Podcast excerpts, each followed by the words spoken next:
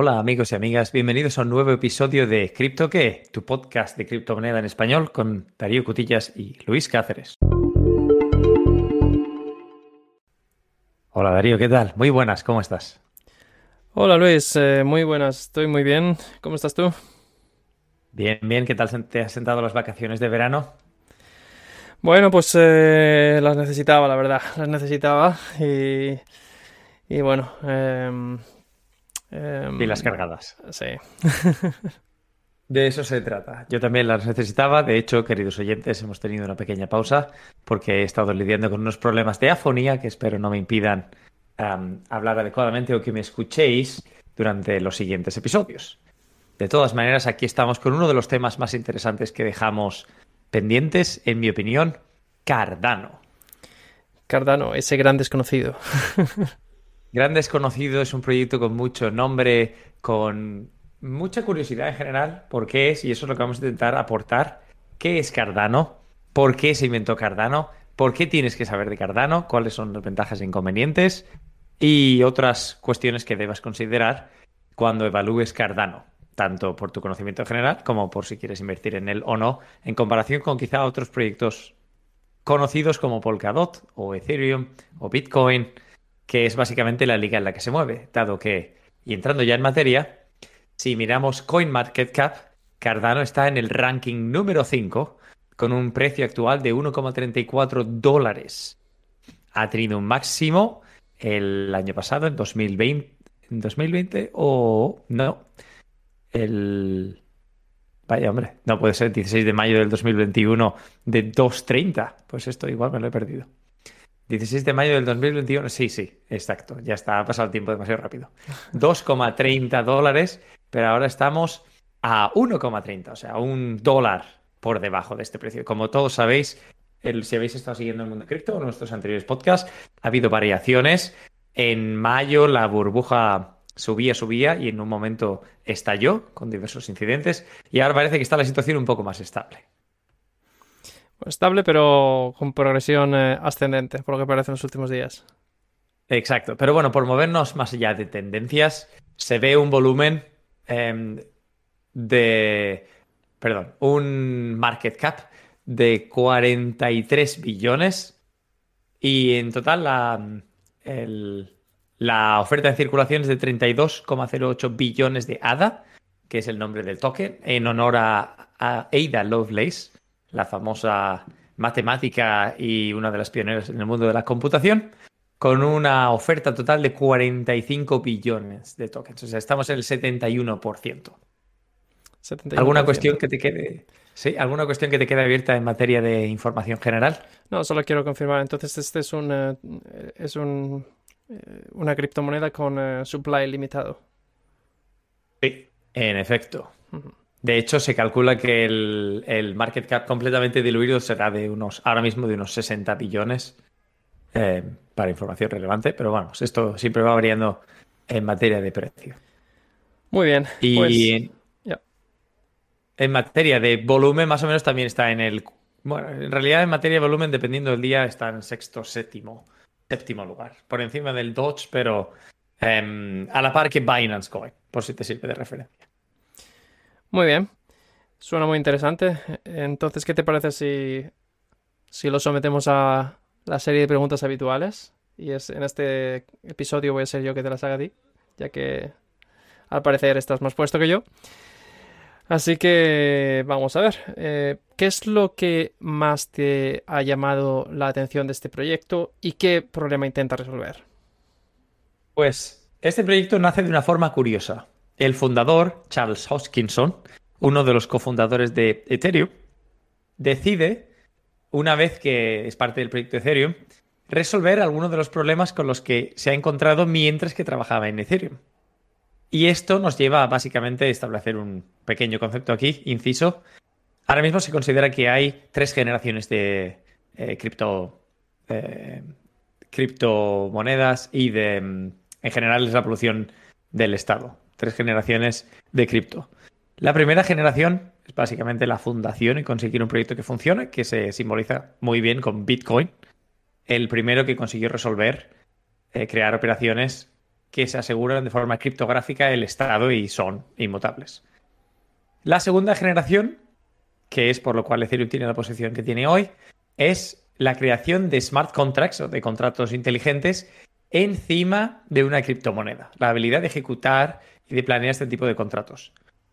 Y a medida que estaban desarrollando Ethereum se dieron cuenta de que había una tercera generación que debe, que debe desarrollar soluciones para los problemas de escalabilidad y gobernanza. Porque estos son problemas que no han quedado resueltos. Entonces sabemos que Bitcoin es exasperantemente lento, dependiendo de lo que lo consideres, pero vamos, lo hemos tratado en otros episodios, que el número de transacciones por segundo es bajo y la cantidad de bloques procesados es bajo y Ethereum, aunque ligeramente más rápido, también tiene y sufre de estos problemas. Tengo que decir que Cardano, sí, está muy relacionado con el, con el tipo de, de algoritmo de consenso que utilizan, el eh, proof of work que hemos comentado en otros episodios. Correcto. Y Cardano, en ese sentido, nace diseñada a solucionar estos problemas.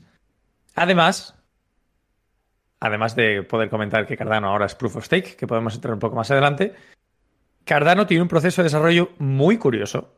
Y cuando digo muy curioso, imagino que si, querido oyente, has estado escuchando o has leído o has visto alguna de las películas relativas a startups y cómo desarrollan y cómo aparecen, sobre todo cuando son pocos miembros en el equipo, habrás oído hablar de algo que se llama Agile y vamos haciendo a medida que vamos viendo y vamos adaptando y demás. Cardano tiene un procedimiento de desarrollo bastante curioso que es mucho más formal, son métodos formales. Para empezar, ellos someten todas sus ideas a un proceso de revisión, peer review, de revisión de, compañeros, bueno, compañeros quizá no sea la palabra adecuada, de otros actores en la industria a base de, publicar papers o de acudir a conferencias y explicar el proceso.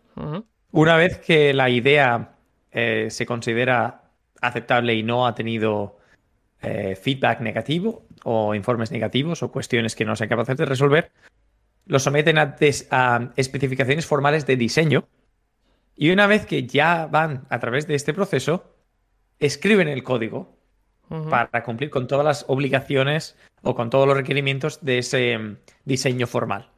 Y una vez que se eh, una vez que se mm, que se finaliza la fase del desarrollo de código, entonces mandan a auditores para ver que el código haga lo que se, lo que se especifica en el diseño y nada más y que no tenga vulnerabilidades. Y cuando esto se aprueba, se incluye en el blockchain y pasa a ser parte del open source. O sea que cualquiera, te podemos dejar el link en la descripción si quieres, querido oyente, puede auditar este código si tiene ganas y energía. Lo cual imagino, Darío, que te llevará bastantes preguntas. Sí, así En materia de desarrollo. Bueno, para empezar me estaba preguntando, no sé si, si, si sabrás, imagino que estamos hablando de un blockchain donde cualquiera puede ser un nodo o es un blockchain de estos que, se, que solo los que pertenecen a un determinado club pueden participar? Esta es una buena pregunta que enlaza con eh, el approach de desarrollo y con las fases en las que está, porque Cardano es un proyecto inacabado que empezó hace mucho tiempo y sigue inacabado. ¿Hay algún proyecto acabado en el blockchain? Perdona, porque cada vez, que, cada vez que miramos un nuevo proyecto siempre están todos inacabados. Es cierto, pero en particular en el caso de Cardano, en las fases de, desarrollo, ellos se sentaron al principio de los tiempos, eh, de sus tiempos, e hicieron un roadmap que tiene nombre de figuras icónicas. Byron para la fase de fundación, Shelly para la fase de descentralización, que todavía está en progreso, lo que viene a responder tu pregunta. Gogen para la fase de smart contracts, que también está en progreso. luego Basho para scaling y Voltaire para gobernanza. Ok, que, la fase, sí, te voy a preguntar que la fase de, que, eh, que, la fase de descentralización esté en progreso significa que ahora mismo los nodos son operados por la compañía o, o qué significa? En cuanto al estado actual, si te digo la verdad, no lo sé. Eso lo podemos mirar mientras que estamos en la grabación. Vale, no pasa que el objetivo es terminar siendo descentralizados. Sí. Esa es la, la misión fundamental. Y de hecho, en su propia página web indican que su objetivo es acabar siendo uno de los blockchains más descentralizados con entre 50 y 100 veces más que otros competidores. ¿Cómo lo van a conseguir? ¿Se sabe cuántos hay ahora mismo? Eh, ¿Cuántos nodos hay ahora mismo en la, red? Mm, no lo sé. Yo no, lo sé. Pasa nada, Era por curiosidad. No te preocupes, se puede mirar mientras que estamos en la grabación, a ver si se cuela algún dato. De lo que hemos dicho, además de tener un montón de fases, ¿hay algo más que te haya llamado la atención? Eh, seguro que sí, pero seguramente se me lo ha olvidado. Así que te dejo que me digas, porque parece que tú sí que sabes lo que es interesante. Ah, hombre, a mí me llamó la atención que fuera um, open source, teniendo en cuenta Ah, bueno, cuánta, cuánta es la cantidad de hacks que hay. Tener código open source siempre transmite cierta confianza. bueno, tengo que comentar eh, que la mayoría de proyectos que, bueno, todos los proyectos que hemos- comentado hasta ahora son open source, son de código abierto, empezando por eh, Bitcoin, Ethereum, etcétera, etcétera. Otra cosa es la gobernabilidad y cómo se aprueban las, eh, las actualizaciones al protocolo, etcétera, etcétera. O sea, la gobernanza, no la gobernabilidad, perdón. Eh, porque aunque una cosa sea open source, ¿vale? Si es open source, quiere decir que yo puedo ver el código fuente.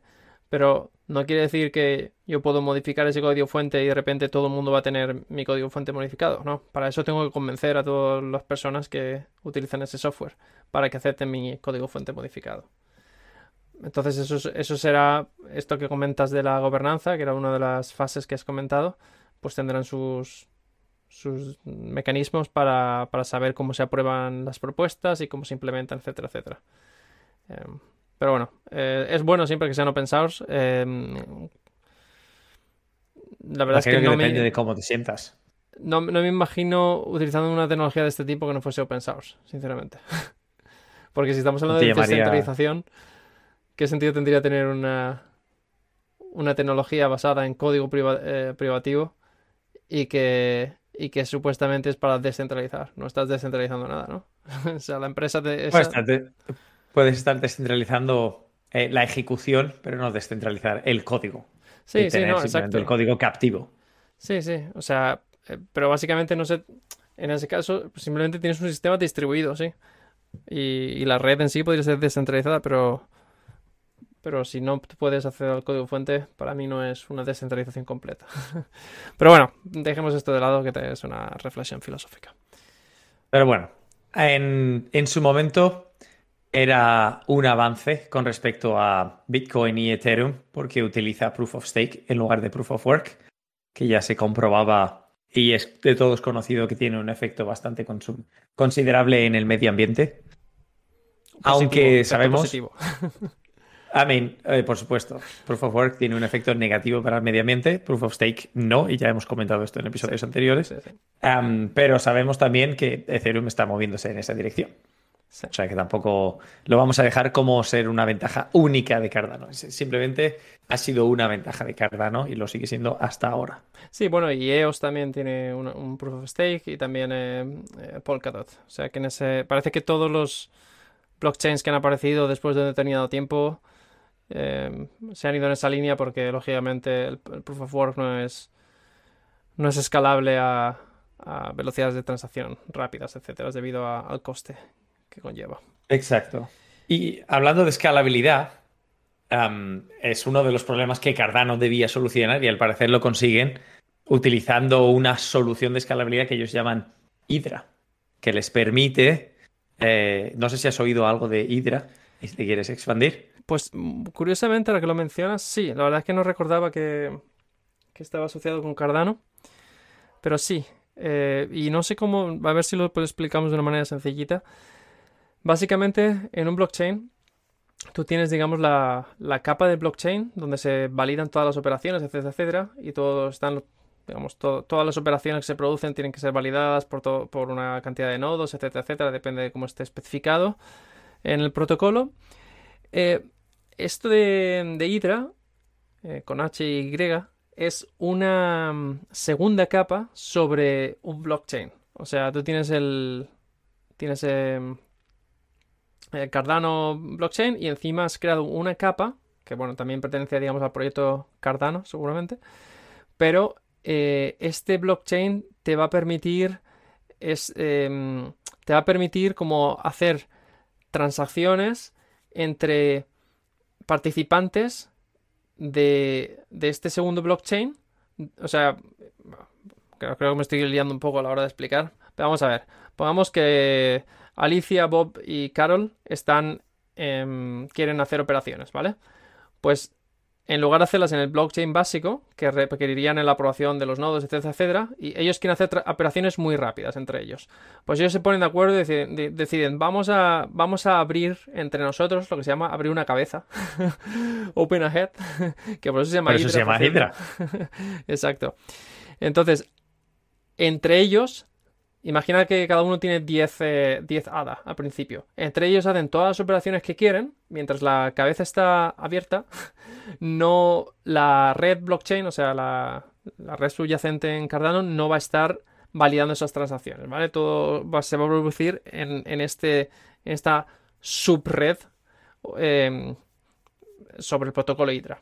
Y cuando han terminado, eh, se dice, ah, pues ya está, ya hemos terminado, la cierran. Y cuando la cierran, entonces cuando se produce la validación. Entonces, básicamente esta, eh, esta validación, pues sabe que al principio todos tenían, o sea, en total tenían 30, pues al final tiene que haber 30. A lo mejor el balance ha cambiado, a lo mejor ahora Alicia tiene 20, Bob tiene 0 y, y Carol tiene 10. Pero, pero bueno, eh, pueden hacer la validación. Y bueno, esto parece sencillo, en realidad es muy complicado todo. Em, una, cosa importante que, tiene este Hydra con respecto a otras a, otras soluciones de este tipo en otros, eh, en otros blockchains es que permite la ejecución de smart contracts en esta, en esta segunda capa. O sea, no solo es transacciones, em, es también, digamos, ejecutar smart contracts. Pero más importante, esta capa Hydra puede ejecutar los smart contracts escritos en el mismo lenguaje que en la capa subyacente. O sea, lo que quiere decir en la práctica es que si tú has creado un smart contract, que crear un, smart contract significa escribir en una especie de lenguaje de programación de la plataforma, em, pues no vas a tener que convertirlo a otro lenguaje por el hecho de cambiarte a esta segunda capa, ¿vale? Mientras que en, em, en otros blockchains que intentan hacer lo mismo, por lo visto, eh, tienes que cambiar. Por ejemplo, en, Ethereum, que tienes eh, Solidity, eh, que es el lenguaje que se, utiliza para escribir los smart contracts, si tú quisieses hacer una cosa similar, no podrías ejecutar los smart contracts escritos directamente en Solidity como están en la, capa básica. Y aquí no puedo explayarme mucho porque se complica mucho y tengo que leer todavía más para, entender. Tenemos limitaciones temporales también. Pero vamos, si lo piensas desde un punto de vista un poco más pragmático y menos técnico, imagínate que tú estás en un torneo de un juego de mesa y hay otros jugando una partida. Tienes la opción de acercarte a ver lo que están jugando o simplemente esperar a que termine y te digan, ha ganado eh, Paco. Pues en este caso, todo lo que tú vas a saber es, ha ganado Paco. Y el resto de cosas que hayan pasado están recogidas en otro sitio, pero realmente no te interesan.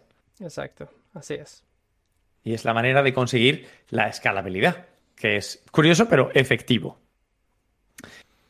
De hecho, esto se implementa en un, para aquellos que, no me acusen de que no digamos la palabra, se implementan, se implementan en un protocolo que tiene un nombre muy curioso, Ouroporos. Ouroporos. Que se, supone que garantiza el nivel, el mismo nivel de seguridad que el Proof of Work.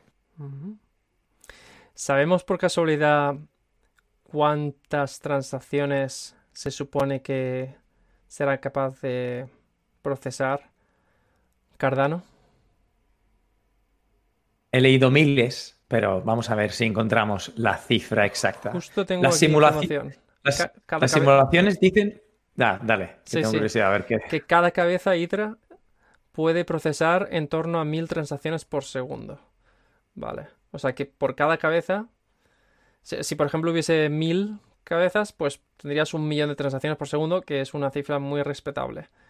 Teniendo en cuenta que una red como la de las tarjetas Visa pueden procesar en torno a 150 millones de transacciones cada día. O sea, 2.000 transacciones por segundo. O sea, básicamente cada cabeza va a poder procesar la mitad de lo que sería necesario para poder soportar el Visa Network dentro de este protocolo, dentro de este blockchain. ¿Eh? Interesante. Vale. De interesante. En lo que buscaba cifras, además de encontrar un artículo muy crítico con Cardano y sus números de escalabilidad y transacciones, Cardano, al parecer, este artículo que tiene fecha 27 de marzo de 2021, nos indica eh, el número de 2.155 validadores activos. Vale, esos son bastantes validadores teniendo en cuenta si lo comparamos con, por ejemplo, EOS, que estábamos hablando en torno a los 30 validadores, ¿te acuerdas? Sí, eh, exacto. Bastante descentralizada en comparación. Vamos a ver si encontramos una cifra actualizada en el, en el transcurso del pod, pero si no, pues lo comentaremos en el futuro. De todas maneras, algo más interesante también para mí comentar em, son los agentes que se involucran en Cardano y su rol. Porque Cardano, cuando tú piensas quién está detrás de esto, además del ya comentado Charles Hoskinson, en realidad hay tres agentes claves que conviene conocer. Está la Fundación Cardano, que es aquí todo, aquí a todas las fundaciones que ya hemos comentado anteriormente, un cuerpo de estándares independiente que mm, supervisa el progreso de Cardano y el ecosistema Cardano, básicamente el, guardián legal. Pero luego además tenemos Emurgo, que es básicamente el, el brazo for profit, en lugar de non-profit, for profit. El brazo que está, Emurgo, sí, no me preguntes por qué se llama así, pero seguro que tiene una buena sigla o historia. Pero hay tantos nombres en el mundo cripto que es difícil. Pero vamos, es básicamente eh, los que se dediquen a establecer relaciones comerciales y buscarle prácticas hmm. al proyecto. Y me imagino un equipo de comerciales yendo a los distintos sectores y estableciendo conversaciones con managers de, logística o con hospitales. O sí, sí, sí. Cualquier tipo de sector intentando establecer, oye, ¿hay algo que podamos hacer que, no, que te ayude a ti y me ayude a mí? Y básicamente se dediquen a esto. Tengo, tengo blockchain, tengo blockchain, necesitas algo que te hago, te hago este proyecto. pero, no solo eso, sino también sentarte y decir, vale, tengo blockchain, ¿qué problemas hay en la actualidad que puedan ser resueltos con blockchain de una manera práctica y más eficiente de lo que hay ahora? De mm. hecho, eh, hay una academia, Emurgo, que está en India, y los estudiantes vienen de compañías. O sea, no son gente de la universidad, sino que viene gente de Accenture, de Bank of America, de IBM, de Boeing, General Electric, Target, Morgan Stanley, SP y otras compañías conocidas, a ver si hay algo de la tecnología que pueda ser uso práctico para ellos. Claro, claro. ¿Qué, qué se sabe ahora mismo de empresas que hayan mostrado su interés de alguna forma así un poco más prominente en el en, esta, en este blockchain? ¿Sabemos algo de empresas o incluso organizaciones o, países? O, porque a veces se producen este tipo de acuerdos. Cardano es conocido por intentar desarrollar y por intentar promover la adopción de cripto en África, fundamentalmente porque hay necesidades de muchos tipos, todavía no hay soluciones existentes, entonces la adopción en lugar del cambio es más sencillo. Y han llegado recientemente a un acuerdo con Etiopía que hay que ver hasta dónde se extiende, pero habría que leer en profundidad cuáles son los límites del acuerdo y cuál es el proceso de implementación. De todas maneras, a mí como ciudadano del mundo me alegra ver que están proponiendo cripto para un país en el cual falta infraestructura. Siempre me caben las preguntas de, ¿habrá gente que tenga teléfono e internet para poder em, realizar transacciones? ¿O cuál es el uso real que le van a dar? Mm. ¿Va a ser educacional? ¿Va a ser por ejemplo, voy a tener todos los registros de todos los estudiantes del país eh, en cripto o cómo, qué tipo de acuerdo y qué tipo de implementación esperan ellos. se sabe la noticia de Etiopía. La, verdad que no, que no sé en particular en este caso, pero creo que se, suele hablar siempre un poco de la función democratizadora del blockchain para poder permitir a personas que están de alguna forma excluidas del sistema financiero acceder a este sistema financiero de una forma eh, sencilla. Lógicamente tendrían que disponer de los medios tecnológicos. Pero supongo que, que irá en esa línea o, incluso a veces hay países cuyas eh, monedas nacionales prácticamente fluctúan tanto que nadie quiere operar en, esas eh, monedas nacionales. todo el mundo opera a lo mejor en una moneda extranjera como el dólar, etc. Entonces desde ese punto de vista a lo mejor es casi más interesante tener una moneda, o sea, una criptomoneda que al menos tiene alcance, alcance global. Para expandirme un poco en, el acuerdo alcanzado y en los detalles, comentábamos Etiopía, en muy resumidas cuentas, el tercer agente de, la, de, las tres patas de Cardano, que es IO Input Output Hong Kong, IOHK, y así es como se conoce, IOHK, son los desarrolladores que realmente eh, evolucionan Cardano en sí. son los que alcanzaron un acuerdo con el Ministerio de Educación de Etiopía para añadir a cada estudiante un Cardano ID y poder almacenar el, el récord académico de cada estudiante. Y evidentemente, Perdona, dado que perdona el algunas- inciso. ¿Qué es un Cardano ID? O sea, Sí, es un ID básicamente en Cardano. vale. Digamos que una especie de sistema dentro de. Cardano para poder añadir a los estudiantes una identidad y que puedan em, eh, perseguir, registrar, track, almacenar el rendimiento académico de cada uno de los estudiantes. Y como evidentemente podrás imaginar, se menciona que solamente el 15% de la población tiene acceso a Internet y no hay acceso a medios. Entonces, en este acuerdo incluía 750.000 profesores recibiendo acceso al sistema y se supone que el gobierno etíope alcanzó un acuerdo con un, con un fabricante chino para proporcionar tabletas para que el proyecto pueda suceder. Este anuncio es de abril del 21, así que veremos a ver cómo, cómo avanzan los asuntos. El anuncio queda muy bien, pero luego hay que ver qué se implementa. Y sí, tampoco nos podemos extender mucho en todos los detalles. Creo que te has quedado con el mayor em, concepto, que es tercera generación diseñado a resolver em, los problemas de escalabilidad y gobernanza. Un proyecto muy estructurado, una comunidad muy amplia. Charles Hoskinson es un fenómeno en Internet, se dedica a hacer vídeos, básicamente. No sé cómo saca algo de tiempo para poder liderar. Em, ¿Te queda alguna duda en materia de qué es Cardano y qué no es Cardano? Te quedarán muchas, imagino, pero Bueno, dudas hay muchas. Mm, Lógicamente intentamos simplemente quedarnos en, en un conocimiento Simplifica. general.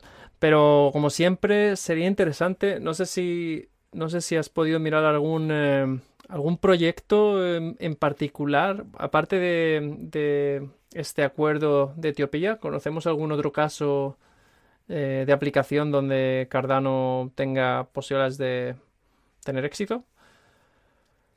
Yo desafortunadamente no he encontrado ningún proyecto en práctica que utilice Cardano que tú digas, ah, mira, qué bien. E igual, el Banco Santander lo va a utilizar, por ejemplo, que como hemos comentado en otros episodios. Vale, No sé sea si conoces tú de alguno. No, no, no. Yo no estoy muy informado, la verdad, de, de Cardano. O sea, no- no Cuando digo un proyecto, cuando digo un proyecto práctico, me refiero a algo novedoso en el cual el uso de la criptomoneda sea algo más que una moneda para realizar pagos o para realizar operaciones o trading o staking, que básicamente lo hacen la mayoría. El típico exchange descentralizado, que son todos los proyectos de blockchain, son exchanges Exacto. descentralizados. Por ejemplo, Leo se lanzó una tarjeta para pagos en Cardano en Corea del Sur, vale, pero también hay tarjetas que permiten pagar con Bitcoin, con Ethereum, lanzadas por distintos proveedores. Esto no es nada novedoso en sí. Cuando yo me refería a proyectos prácticos, me refería a algo único que sucede utilizando el blockchain Cardano. Sí, desde no he luego específico. no he oído ningún otro proyecto que tenga este tipo de contactos con países, eh, eh, digamos, en vías de desarrollo. Así que es, es muy interesante escuchar que, que existe te- este tipo de posibilidades también. Que al final uno piensa que por ser una tecnología nueva solo se va a poder aplicar en, eh, en las cosas, en, en los países más desarrollados. Y al final no tiene por qué ser así. A lo mejor encuentra usos fuera. Y luego imagino que te preguntarás, vale, todo esto suena positivo, pero ¿qué hay de... ¿Qué se comenta en cuanto a negativos de Cardano? Por ¿Verdad? supuesto. Siempre A ver. está bien. Por simplificar y dejar el episodio no demasiado largo. Punto uno, el proceso de desarrollo que tienen, que es muy formal, es lento. Y el roadmap, que se supone que tiene cinco fases, lleva desde 2016 en ejecución y van por la fase, digamos, 2.5. O sea, todavía están entre la fase 2 y la fase 3. Están implementando smart contracts y todavía no han resuelto del 100% la descentralización. Quizá podría ser debido a este proceso tan formalizado que comentabas antes, que tiene muchas fases y tienen que auditarse, etcétera. Que Exacto. Luego ya depende si lo que pretendemos es hacer algo a prueba de bala seguro y que Mm. permita almacenar eh, registros médicos, pues igual conviene, pero eso sí. Entonces, el tiempo es un trade-off interesante. El eh, cuento de la tortuga y la liebre, ¿no? O hay un bar en la ciudad donde vivo que tiene un letrero que dice bueno barato o rápido. Puedes elegir dos de tres. Oye, pues este es el, trilema, el trilema del, del bar. Exacto. Pero en versión restaurante. Está, muy bien. ¿eh? Y, por eso lo tienen. En este caso han elegido bueno, eh, barato depende de. Siempre, obviamente, se pueden asignar más medios, caro. Eh, pero rápido no es. Y además es bueno que vayan relativamente con pies de plomo si son capaces de conseguir culminar todas las aspiraciones. Hmm. En el entretiempo, Polkadot les gana la partida en un terreno distinto, porque son los la comparativa que suele establecerse cuál es el blockchain de tercera generación que puede ganar más usos prácticos. Hmm. Así que habrá que ver cómo se resuelve el tema. Hmm. Muy interesante. Eh, no sé si quieres comentar algo más o si lo dejamos aquí, pero me, resultó, me ha resultado muy interesante. Como siempre, nada de esto es consejo financiero. No somos asesores financieros, o al menos no hacemos esto en calidad de asesores financieros, que es lo que cuenta. Si tenéis alguna duda, mandadla al pod y lo miraremos y os contestaremos. Esperemos que podamos contestar vuestra pregunta con el mayor detalle que pueda ser. Cardano a mí me parece un proyecto muy interesante y cuando miro los influencers famosos en el mundo cripto y la gente que suele recibir dinero de otros para proporcionar consejo, suele estar en los portfolios. Hasta ahí lo voy a dejar. Bueno, pues ahí lo dejamos. Muy bien, hasta la próxima entonces. Eh, muchas gracias Luis y nos vemos en el siguiente episodio. Un saludo. This episode is brought to you by Reese's Peanut Butter Cups. In breaking news, leading scientists worldwide are conducting experiments to determine if Reese's Peanut Butter Cups are the perfect combination of peanut butter and chocolate. However, it appears the study was inconclusive, as the scientists couldn't help but eat all the Reese's. Because when you want something sweet, you can't do better than Reese's. Find Reese's now at a store near you.